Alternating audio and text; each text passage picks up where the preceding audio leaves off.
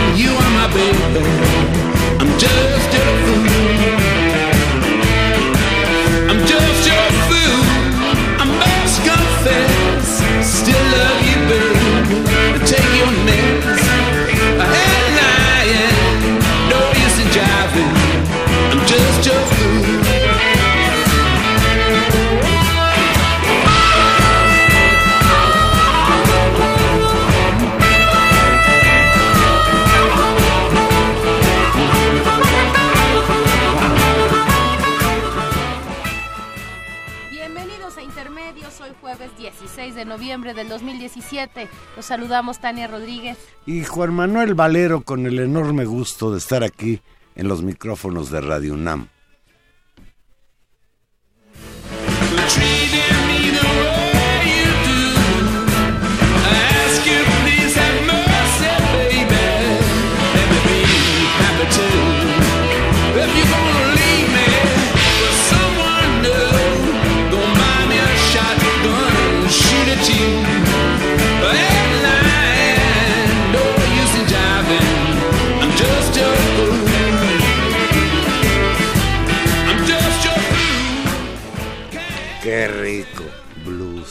Los Rolling Stones blueseros, Tania. Tus adorados Rolling Stones. Solitario y azul se llama el disco y solo un tonto. Solo un tonto. Solo un tonto. Dice Mick Jagger. No tiene nada que ver con lo que voy a decir después. Es que... es, es una ironía.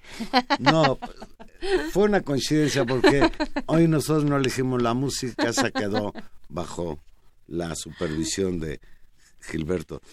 Es que hoy vamos a hablar de que el lunes pasado el presidente de México, Enrique Peña Nieto, se quejó del bullying que sufre su gobierno. Usted sabe que el bullying es una práctica de acoso, de agresión de un, de un grupo de niños contra otro niño. En, cuando yo iba a la escuela decían, ya agarraron a fulanito de su puerquito, pero se puso de moda el concepto este, es una palabra en inglés, bullying, que yo no sé ni qué quiere decir bien.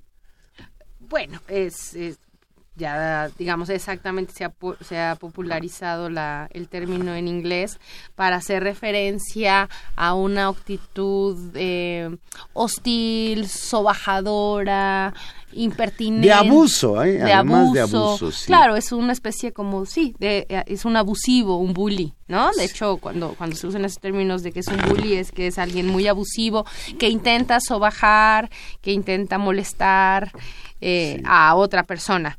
En este caso... Vamos a hablar de bullying escolar, ¿vale? Eh, no, vamos a hablar de que el presidente de la República dice que la sociedad civil, tú y yo, le hacemos bullying al gobierno que él representa. El presidente lamentó que la sociedad resalte los errores de las organizaciones policíacas, leo textual, pareciera que estamos empujando a nuestras corporaciones y a nuestras Fuerzas Armadas a la inacción, señaló Peña Nieto. durante su participación en la sexta edición del foro Sumemos Causas por la Seguridad Ciudadana, Policías en la Ciudad de México.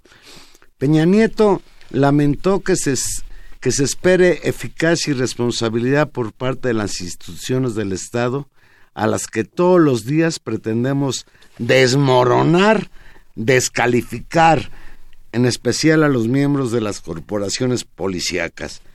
Sigo leyendo textual lo que dijo Peña Nieto el lunes.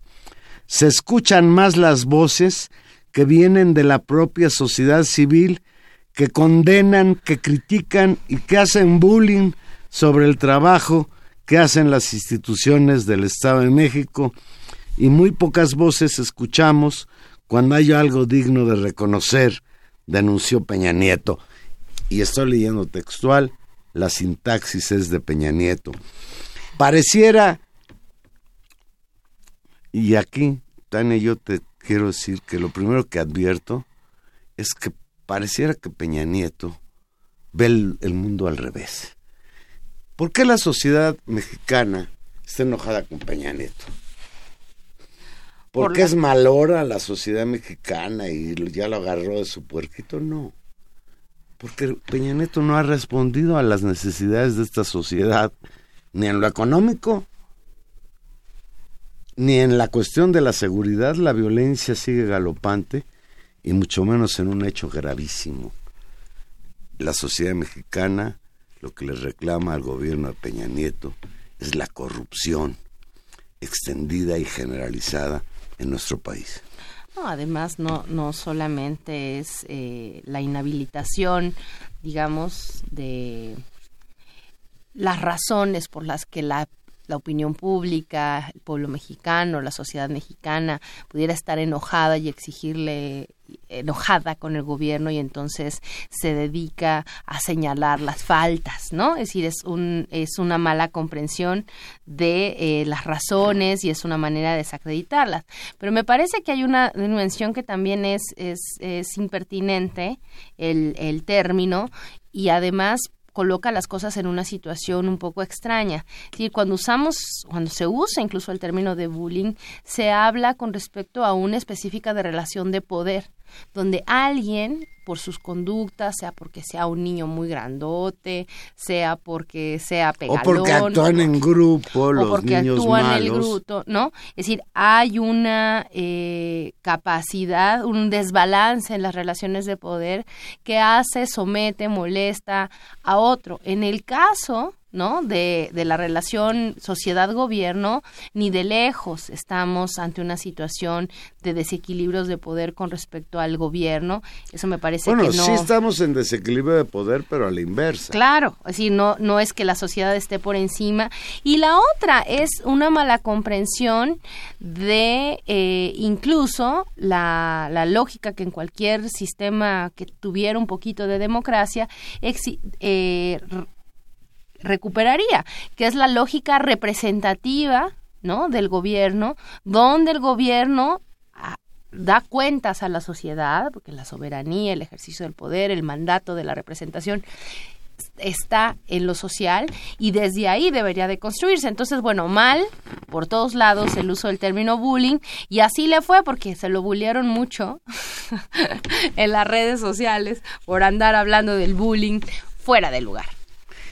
Totalmente. Porque mira, eh, Tania, después de la estafa maestra, este bárbaro complot entre eh, dependencias del gobierno, universidades estatales, que crearon empresas fantasmas para desviar dinero, en el caso de la Secretaría de Desarrollo Social, desviar dinero destinado a los más pobres después de la estafa maestra,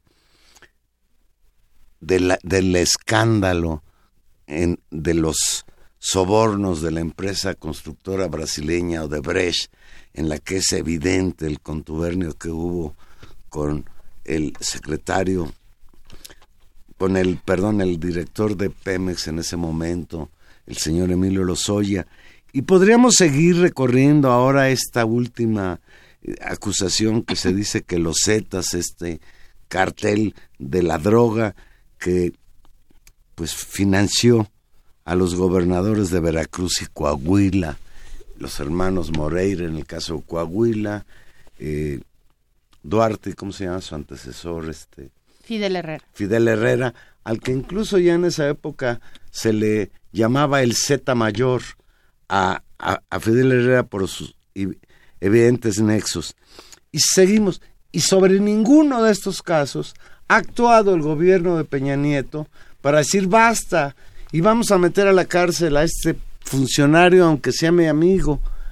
Eso es lo que esperaría la sociedad para dejar de hacerle bullying al señor presidente. Bueno, y mientras, y mientras eso está, Juan Manuel, eh, recordemos que justamente ni siquiera está el fiscal, seguimos una semana más que estamos en, en este programa diciendo que no tenemos fiscal anticorrupción, que no tenemos procurador de la República y que tampoco tenemos fiscal electoral. La noticia del día de hoy, y para contribuir al, al desánimo nacional y a la crítica, es que de nueva cuenta o se quitó el candado que se había tratado de poner para garantizar un perfil que no fuera... Eh, partidista en términos del nombramiento del fiscal. Recordemos ese, ese eh, pleito, este conflicto que surgió con eh, el retiro del fiscal electoral, la impugnación por parte de los senadores, luego la decisión de ese fiscal de ya no volver y por lo tanto queda el lugar vacío y ahora se tiene que nombrar pues el PRI junto con el Partido Verde y los cinco diputados calderoni senadores, perdón, senadores calderonistas. Calderonistas priistas, ya son priistas de facto, ¿no? No, pues sí. Señor este Lozano. Eh, votaron este el retiro de este candado y festejan muy alegremente que para diciembre habrá fiscal electoral. Muy complicado eh, el nombramiento y muy delicado el nombramiento de estos puestos que deberían de garantizar la justicia. temer como los senadores de Morena, que nos vamos a enfrentar a un fiscal de delitos electorales carnal, carnal del PRI. Pues digamos, a cómo van las cosas podría podría presentarse ese elemento, ojalá no, pero pues el escenario no es no es muy prometedor y bueno, pues sería un golpe enorme al propio proceso electoral que pues que ya inicia y estamos este sería uno de los primeros grandes temas a definir para saber qué tan mal va a estar el próximo año en términos del proceso, qué tan intenso va a estar la discusión. leí en Twitter, Tania, porque desde luego pues el problema del bullying está en las redes sociales. Leí un Twitter que es una respuesta a estos, a estos lamentos y quejas de Peña Nieto. Dice, es una mujer de apellido Salazar que escribe este tuit, dice, si no estuviera de moda la corrupción desbocada, tampoco estaría de moda criticarla. Sí. Pues Tania, a propósito de las quejas de Peña Nieto, queremos recordarle al señor presidente que hay de bullying a bullying. De acuerdo con el Centro Nacional de Comunicación Social AC, conocido como CENCOS, en 2011, Enrique Peña Nieto dijo ser responsable del operativo en Atenco, donde al menos 31 mujeres fueron agredidas sexualmente. Aquella brutal represión tuvo lugar el 3 de mayo de 2006, cuando Enrique Peña Nieto era todavía gobernador del Estado de México y Vicente Fox disfrutaba de su último año como presidente de la República debido a que no obtuvieron justicia en México, hoy 11 de esas 31 mujeres vejadas en la brutal represión del 3 de mayo de 2006 en Atenco, tuvieron audiencia en la Corte Interamericana de Derechos Humanos, donde se decidirá la responsabilidad del Estado mexicano en esos crímenes leo textual. Mujeres de Atenco en la Corte contra la Tortura Sexual. Cinco mujeres darán un testimonio oral sobre las agresiones sexuales que sufrieron a manos de las fuerzas de seguridad durante el operativo San Salvador Atenco en mayo de 2006 ante la Corte Interamericana de Derechos Humanos. Esto tuvo lugar hoy continuará mañana en San José de Costa Rica.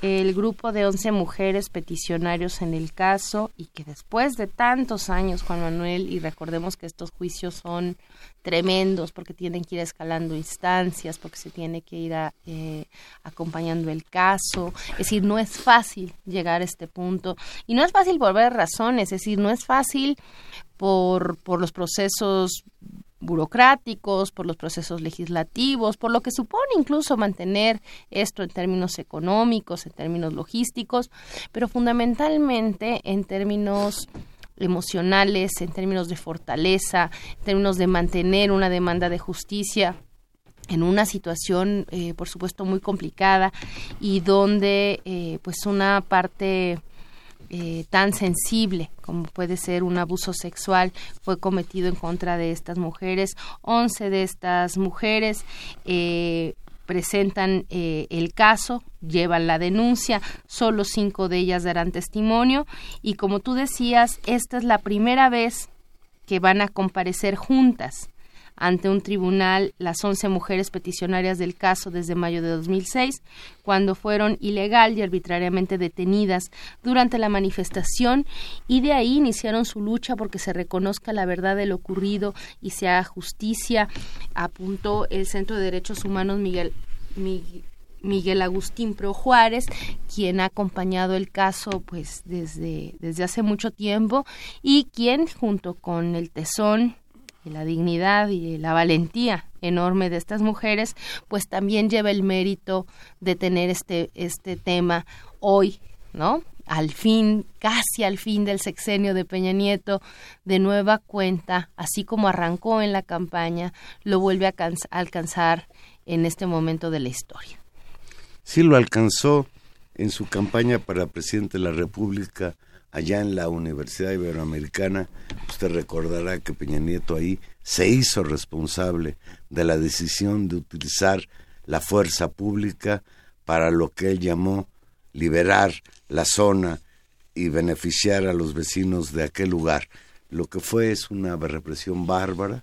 Las escenas de Atenco siguen frescas en nuestra memoria y la agresión primero en el lugar de los hechos y después la agresión de no atender las demandas de las víctimas, incluso desde desecharlas, señalar que eran falsas, etcétera, etcétera.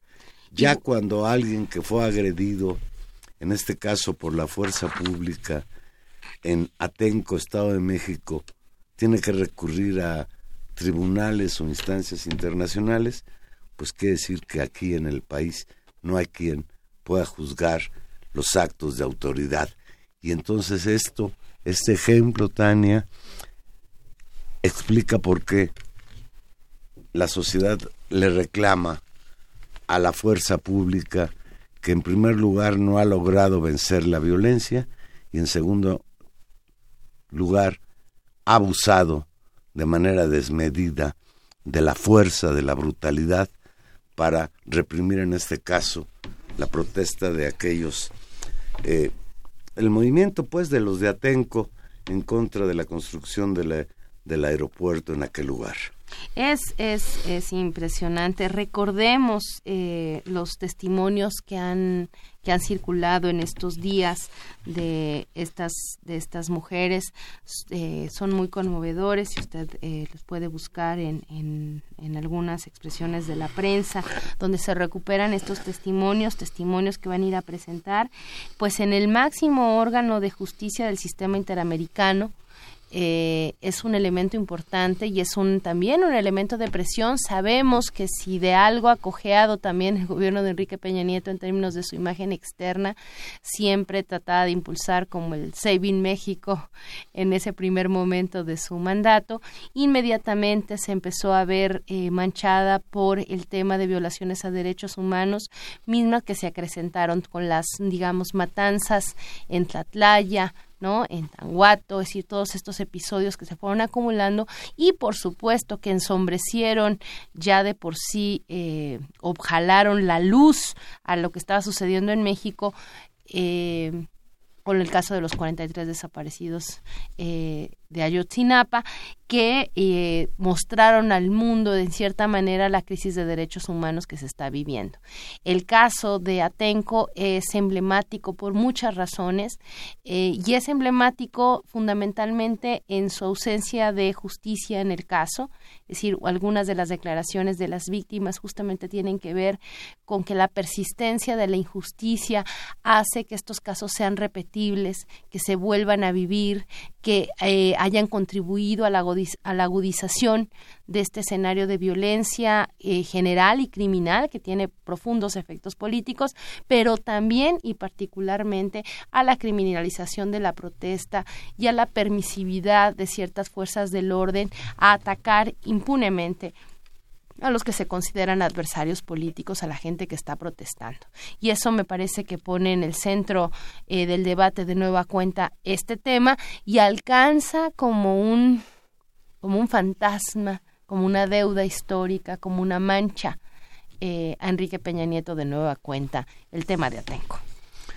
Yo no sé si la Comisión Interamericana de Derechos Humanos tenga la posibilidad de lo que decida pueda tener alguna repercusión en México, pero el solo hecho de que esto se ventile no sí sí sí sí claro. la corte interamericana la corte interamericana de derechos humanos es la última instancia que es lo que yo decía del sistema interamericano de justicia particularmente de violaciones a los derechos humanos y está facultada para emitir sentencias vinculatorias al Estado mexicano. Es decir en la medida en que formamos parte de ese sistema interamericano de justicia la corte siendo la última instancia puede declarar sentencia Ah, pues, pues esto suena todavía más interesante.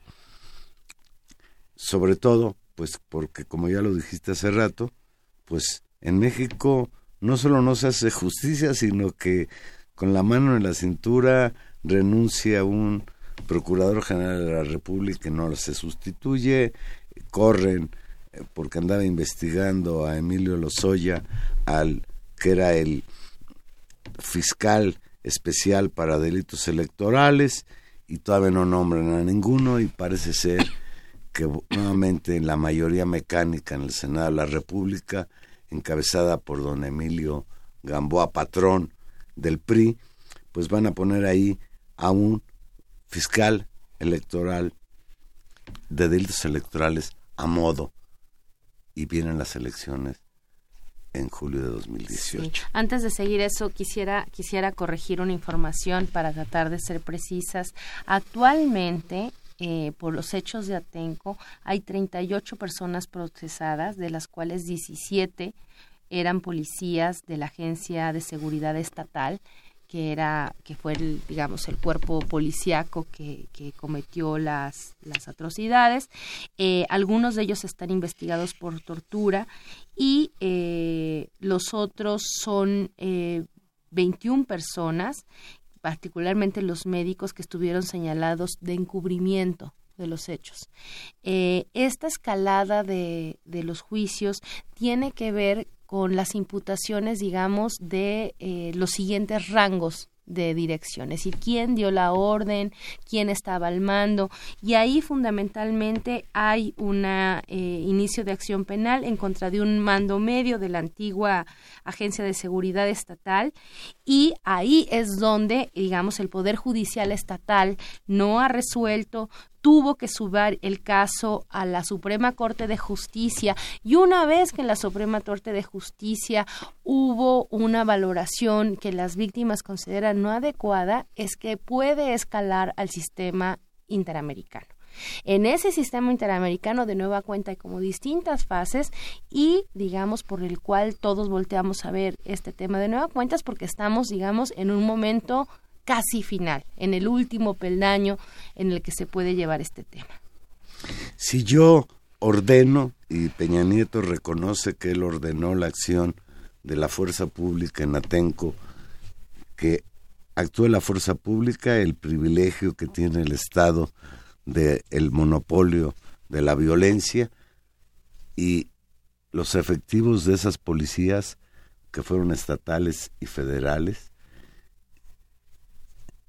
provoca la violencia sexual contra 31 mujeres que ahí se encontraban. ¿No es responsabilidad quien los mandó, Tania? Pregunto. Claro, y ese, y ese es el, caso. Y además, Juan Manuel, habría que, que poner en el centro no solamente, digamos, creo que hay, dos temas con el caso de Atenco que se articulan.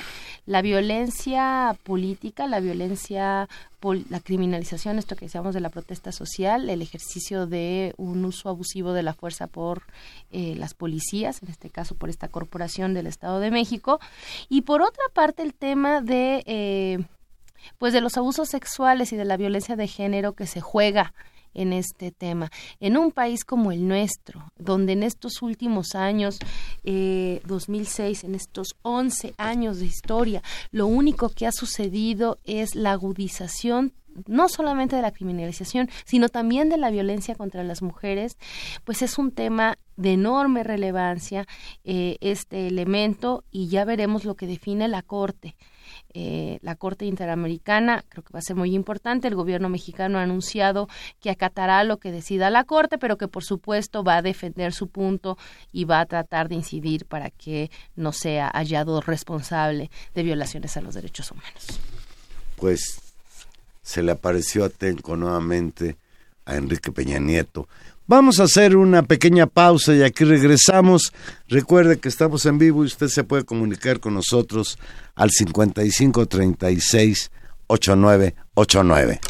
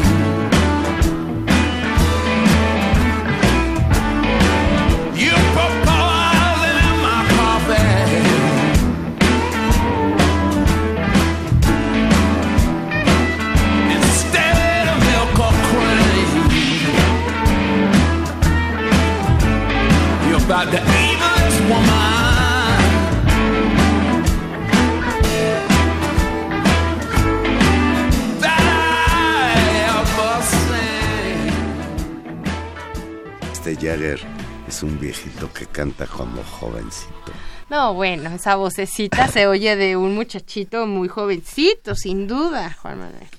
Pero claro que tiene, que tiene mucha onda y el blues a estos muchachones se les da muy bien. Que son covers, no son canciones de ellos, son, no, pues no. son reconocimiento a, a quienes... A, su a, su, a, su, a sus herencias. Exacto.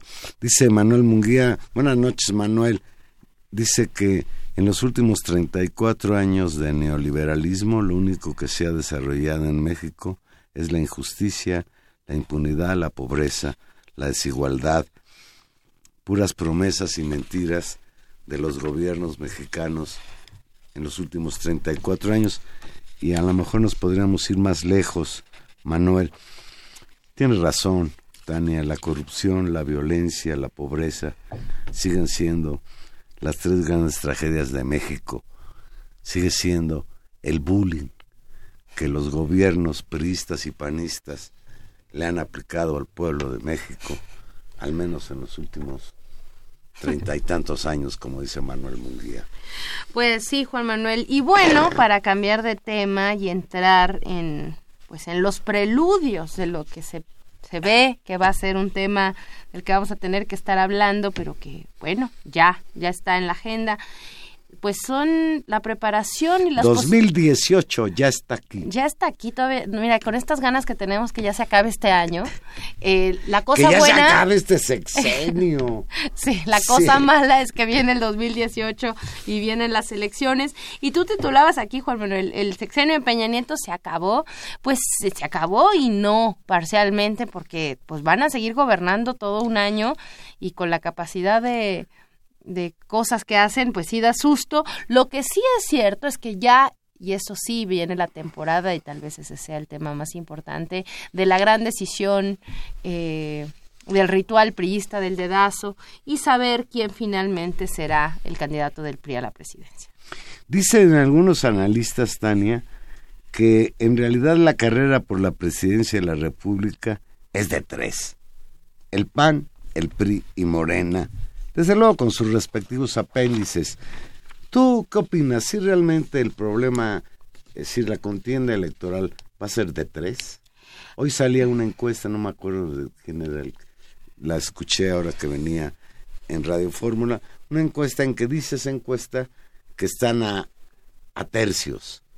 El PRI, Morena y el PAN. Y que por cierto dice esa encuesta que va un poquito arriba el PRI, después Morena, y hasta atrás el, el PAN y que el que sigue a la cabeza, pero con muy poquitos puntos de ventaja sobre los candidatos, potenciales candidatos del PRI y el potencial candidato del PAN, es Andrés Manuel López Obrador. Pero así es lo, eso es lo que dice esta encuesta, una fotografía cuando faltan, pues cuántos meses, no, dos, ocho meses para las elecciones. No, nueve, ¿no? Sí, las elecciones van a ser en julio. Pues sí, Valer. Pues sí. Los mismos expertos señalan que el tapado no está tan tapado, que el tapado es José Antonio Mid. Perdón. Actual secretario de Hacienda. ¿Sí?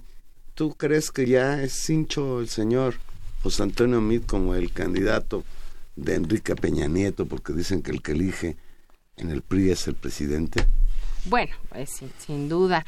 Eh, yo creo que el que elige en el PRI es el presidente, pero quien, quien puede construir una alianza amplia entre ciertos grupos de poder, efectivamente el candidato más firme es José Antonio Mid quien pues es un activo representante de las políticas económicas que han atravesado este país en los últimos 15 años. Él mismo fue un funcionario del gobierno de Calderón, se mantiene en el gabinete de Peña Nieto, es decir, suma y es el alfil más claro de esta articulación incluso entre el calderonismo, los ciertos grupos empresariales y me imagino que muy, muy, muy activamente un sector del PRI y el otro sector del PRI, si es que lo hay y se atreviera a actuar por sí mismo, creo que también ante la posibilidad de remontar en las encuestas eh, podría aceptar. Recordemos que se cambiaron los estatutos del partido para aceptar eh, militancias mucho más reducidas o incluso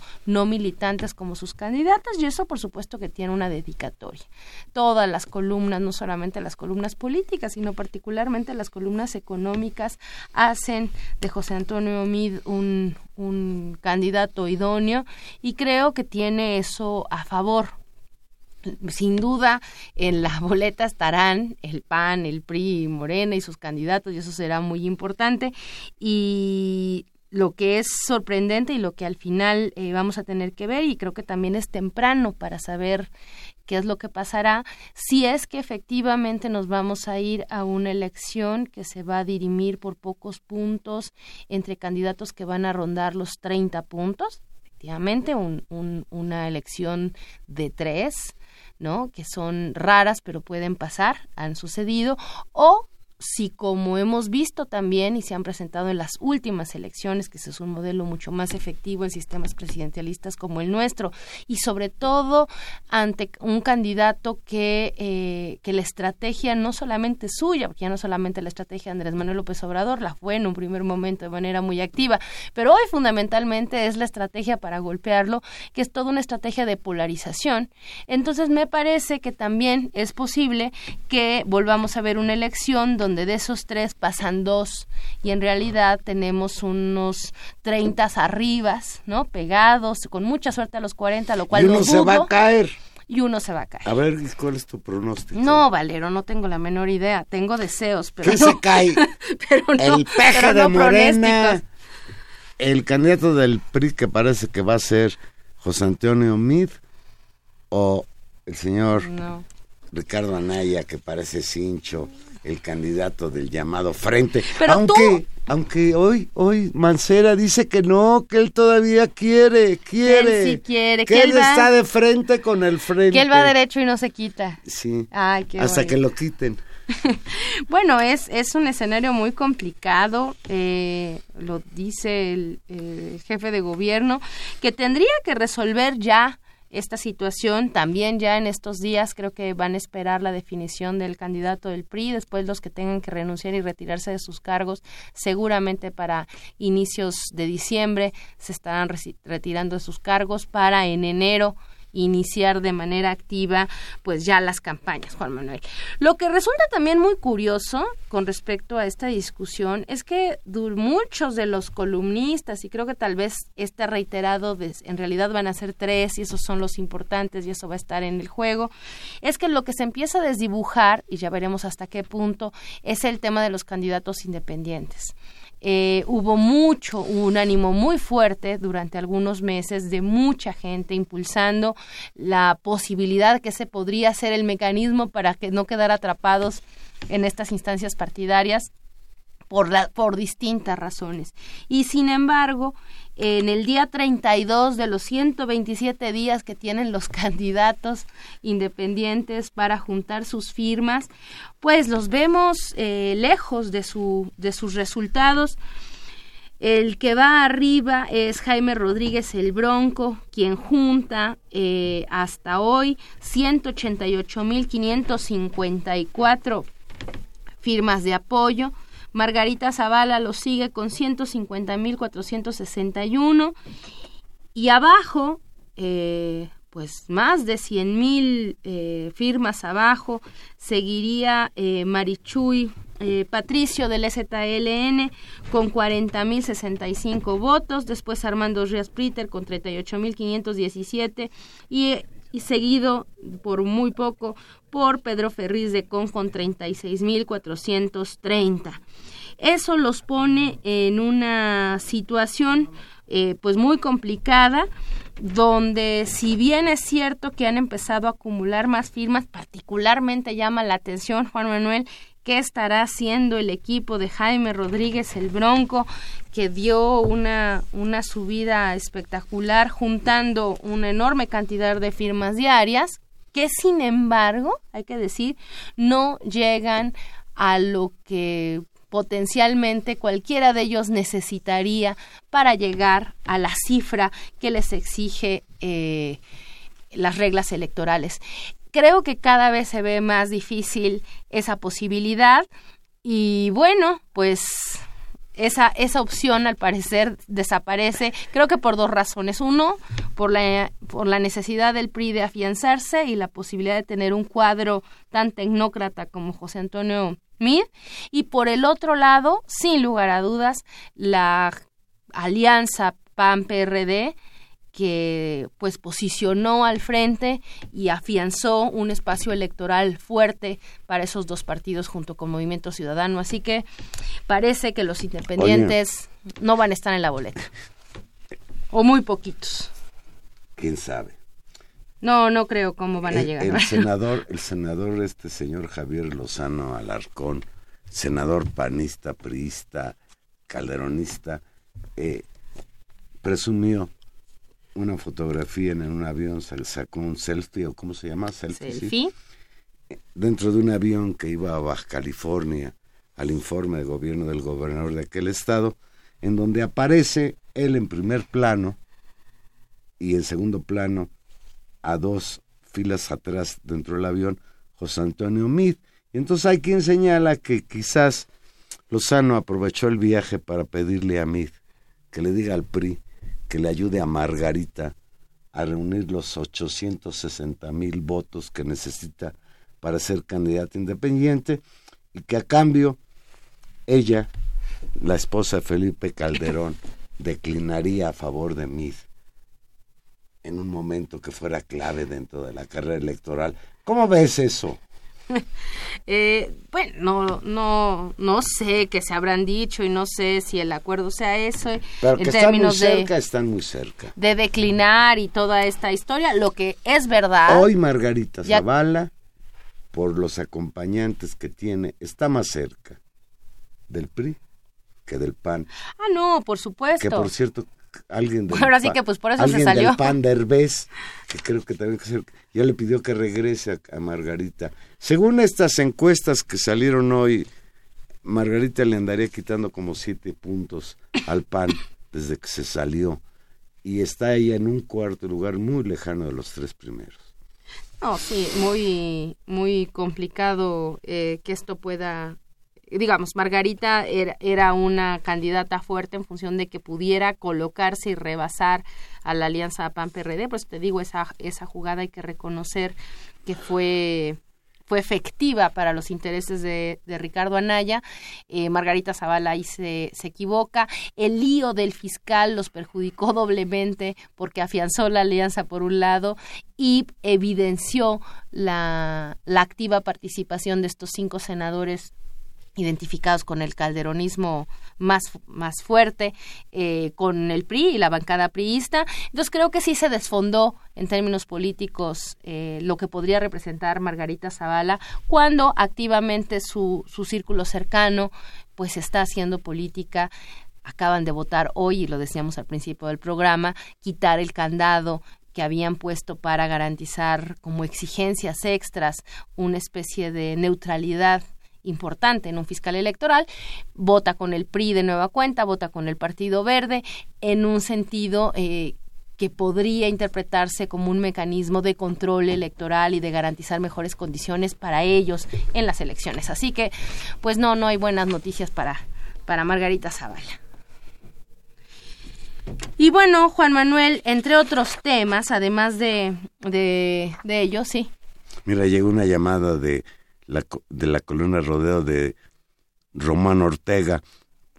Hola Román, dice, me apena que gente tan inteligente de la UNAM, gracias por lo de inteligentes, esté hablando de elecciones y nosotros el pueblo no creemos en elecciones, ya que todo ya está arreglado, por lo tanto ya no hay necesidad de ninguna controversia. Bueno, pues eh, sí, hay, una opinión. Hay una parte de lo que él dice que estamos de acuerdo. O sea, hemos visto a lo largo de muchos años eh, los fraudes electorales, la compra de votos, el manejo de las elecciones desde arriba, etcétera. Pero de ahí a que nosotros nos hagamos a un lado y digamos pues que sigan las cosas como van. No, claro, porque la, el otro asunto es, eh, hemos reconocido la existencia de los fraudes, se ha exigido la, la, la, efectividad de, las instituciones electorales y, y claro, fallan y eso, y eso ha pasado, pero no podemos normalizar ¿no? y aceptar esa situación eh, es importante porque además tenemos una, una valoración, eh, Juan Manuel, no sé si tú compartas, es decir, que hay también una enorme experiencia acumulada, un enorme esfuerzo de la sociedad mexicana por muchos años, muchas generaciones, muchos grupos que han exigido que en este país pues haya ciertas reglas democráticas que nos permitan dirimir nuestros conflictos de ese modo. Eh, y efectivamente eso ha estado muy difícil, que estamos ante evidencias incluso de regresiones autoritarias, es cierto, pero eh, también normalizar y desconocer esas luchas, pues también sería otra derrota más también en el plano intelectual, en el plano discursivo y por supuesto en el plano de lucha política. Dice ese novio Flores que nos llama de Atizapán, tal vez se podrían resolver el, se podría resolver el asunto de Atenco, es decir, la represión contra estas mujeres mediante el Tribunal Internacional de la Haya para que realmente se haga justicia y castigo, ya que aquí nunca pasa nada. Bueno, por eso es muy importante que esté en la Corte Interamericana. Es decir, son muy pocos los casos. Es una instancia formal, es decir, es una instancia que tiene eh, sentencias vinculantes. Es decir, no es cualquier cosa lo que, lo que ha sucedido en estos días. Dice Máximo García, hola Máximo de Venustiano Carranza, dice, ya se le apareció Juan Diego a Peña Nieto con lo de Atenco, ojalá se haga justicia y de paso también se haga justicia con los 43 de Ayotzinapa. Y Máximo García tienes toda la razón. Yo creo que incluso en este sexenio la deuda, la, deuda que tiene Peña Nieto con nosotros es decirnos dónde están esos muchachos de Ayotzinapa y quién los desapareció. Sí, por supuesto.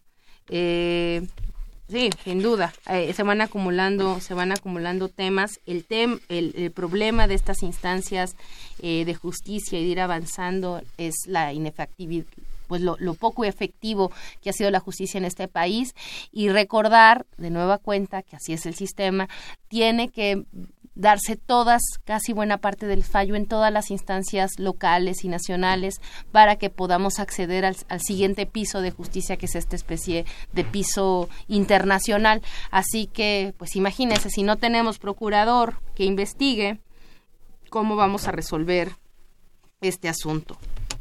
Mira, aquí, aquí llega una denuncia, dice, el movimiento de usuarios contra los altos cobros de la, de la luz, aproximadamente 300 personas fueron agredidos por granaderos en las puertas de la Secretaría de Gobernación el día de hoy hacia las seis de la tarde.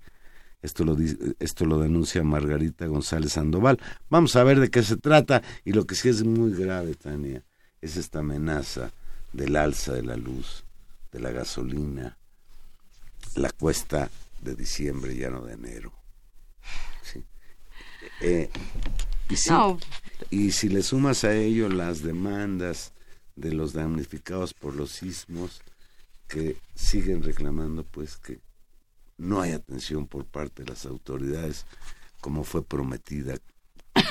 Y, y, cuando estoy hablando de las autoridades no solo me refiero a las autoridades federales, sino en particular también a las de la capital de la República. Ahorita hay manifestaciones también en torno a la Asamblea Legislativa, en donde organizaciones de damnificables están reclamando al jefe de gobierno capitalino, pues que atienda, atienda esta demanda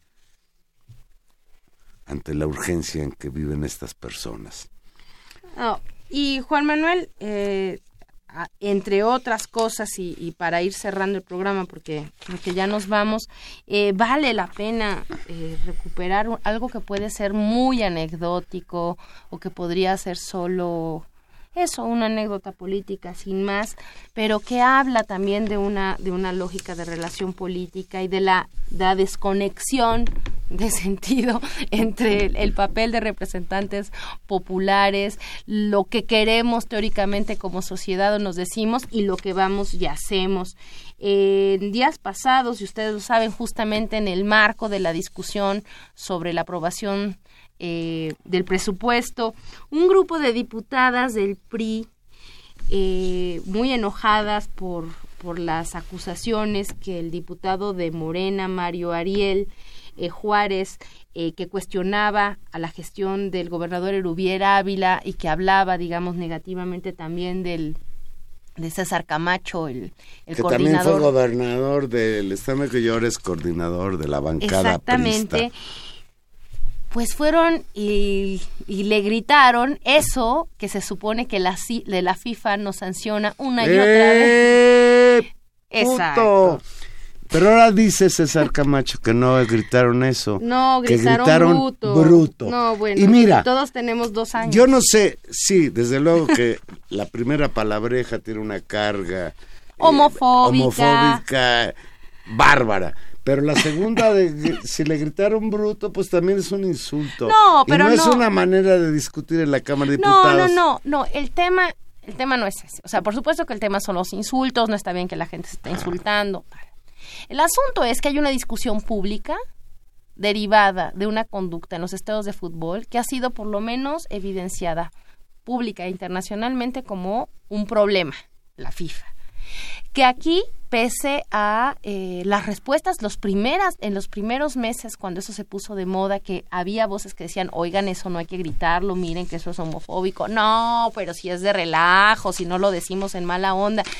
Bueno, las cosas han ido avanzando justamente por un contexto horrible de violencia en contra de las mujeres, de violencia en contra de la comunidad homosexual, de todo el problema, digamos, del machismo mexicano que se expresa en este tipo de expresiones. Son expresiones que hacen parte de la cultura, sin duda, pero la cultura no es neutra. En este caso es una cultura pero además normada de cierta forma con ciertos valores. Son legisladoras de la República. Tienes esta discusión pública. Se dice, no estén gritando eso, no está bien y las diputadas, no los diputados. ¿Te das cuenta? Y ahí es un elemento muy importante que siempre hay que decir, que la cultura machista y homofóbica y misógina no es un problema de qué tipo de cuerpo tenga uno, es decir, no es un problema de ser eh, hombre o ser mujer. Es un problema de la cultura y es un problema de las relaciones sociales que construimos. Es realmente muy vergonzoso que estas diputadas hayan hecho eso, algunas de ellas eh, con con cargos previos en la administración pública, creo que alguna de ellas incluso había sido secretaria de Educación en Quintana Roo. No, y son ahora, forman parte de una de Comisión de Derechos Humanos. No, imagínate. Y la otra creo que de de asuntos de género. Y sabes también que, que no hay disculpas de por medio, que no hay reconocimiento, que no hay una reflexión colectiva al respecto, es simplemente negarlo, mentirlo y mandarnos por un tubo. Y es muy grave que los legisladores del PRI estén respondiendo a acusaciones de corrupción de esa manera, porque eso expresa con toda claridad que detrás de esos gritos está la defensa de la impunidad. La impunidad es el tema al que se están enfrentando estas legisladoras, sí, que están defendiendo, perdón, estas legisladoras pristas. Pues mira, tan antes de irnos, puede ser que no sea importante, pero pues también el señor presidente no quiere que le hagan bullying y se pone de pechito, como dicen por ahí. Peña Nieto confundió al Uruguay con el Paraguay. El presidente mexicano recibió la tarde del martes pasado a su homólogo Tabaré Vázquez con motivo de fortalecer lazos de colaboración, cooperación y asistencia en asuntos aduaneros, academia, industria y energía. Después de los honores militares de rigor, Peña Nieto ofreció como parte del protocolo un mensaje de bienvenida al presidente uruguayo, mismo que hoy circula a través de las redes sociales se ha convertido en viral, ya que Peña Nieto confundió al Uruguay con Paraguay. Leo textual. Quiero saludar en primer término al excelentísimo señor presidente de la República Oriental del Paraguay, el señor Tabaré Vázquez.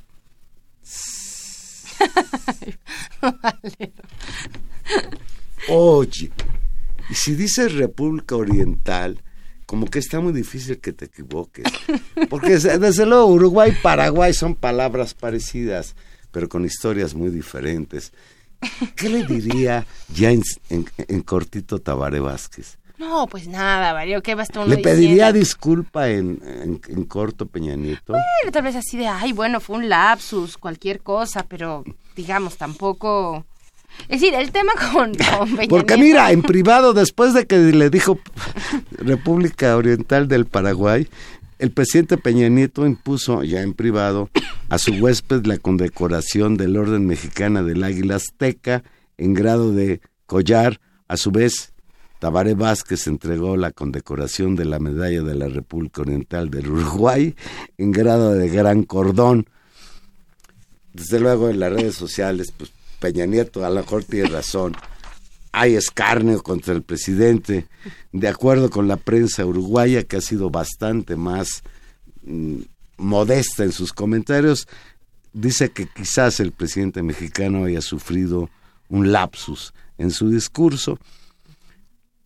Aquí en México han sido bastante más violentos en las redes sociales y me llamó mucho la atención el tuit del periodista Javier Risco, que escribe en El Financiero y que en Twitter firma arroba jrisco, dice Javier Risco, que vino el presidente de Uruguay y usted le dijo que de Paraguay. Uruguay, Paraguay, es lo mismo, señor presidente. Aquí no le vamos a hacer bullying. Siga adelante. Pues sí, o sea, fue pues un error, uno, uno podría comprenderlo así. El asunto con Peña Nieto, que es lo que yo quería decir hace un momento, es pues que se equivoca muy, muy a menudo, muy a menudo, y también siempre son equívocos que pasan como por, por referentes básicos de cultura general, ¿no? Pero pero bueno, así así la vida con, con este señor, pero efectivamente es, es, lo de Y además, tratándose de Peña Nieto, no hay de qué preocuparse. No, va a ser, no, fue, no ha sido la primera será la. Y bueno, Juan Manuel, ya nos vamos, no nos va a dar tiempo, simplemente dar una actualización. Hace ocho días hablábamos largo de los Paradise Papers, hablábamos del papel tremendo de esta economía offshore, de esta economía sin ley, de esta economía que va de impuestos, fuera, digamos, de la fiscalización de los estados y de los grandes nombres también de los de los grandes ricos de este país que tenía ya ahí su dinero eh, y donde había muchos nombres importantes. El sistema de administración tributaria dijo inmediatamente que iba a investigar. Ha sido bastante lenta y tibia la respuesta. Particularmente llamaban la atención y tú lo señalabas hace ocho días las cuentas eh, de Marcial Maciel este personaje tremendo de los legionarios de Cristo. Ya se ha eh, confirmado por medio del SAP que las cuentas eran legales y que además han sido cerradas, también afirmaron los legionarios. Eh, y bueno, pues así, así están pues hoy, esta gente. eh, perdón, en Aristegui Noticias hay una entrevista que le hacen a una periodista, no recuerdo el nombre, que, que valdría la pena comentar dentro de ocho días que señala que esta cuestión de los paraísos fiscales y Pemex como empresa metida en el asunto es un problema que viene desde los gobiernos de Miguel de la Madrid y Carlos Salinas de Gortari. O sea, no es nada nuevo esta manera de evadir impuestos y en el caso de petróleos mexicanos, pues lavar dinero, hacer negocios sucios y, bar, y bueno, pues no viene más que a corroborar la situación de país en el que estamos viviendo. Ya nos, vamos. estuvimos con ustedes hoy, Gerardo Zurrosa en los controles técnicos, gracias Gerardo, en la producción Gilberto Díaz Fernández y Tara Rodríguez. Y Juan Manuel Valero en los micrófonos, ambos muy enfermos de gripa, pero ya nos vamos a descansar. Ya nos vamos. Nos escuchamos el próximo jueves. Que tenga usted muy bonita noche. Adiós.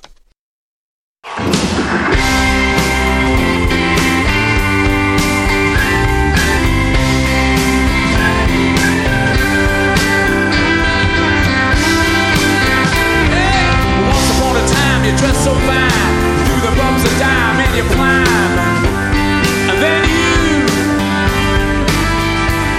Yeah, people.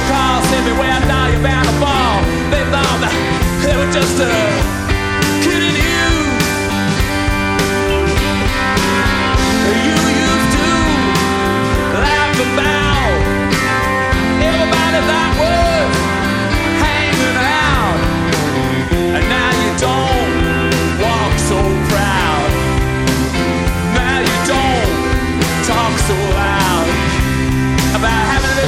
down.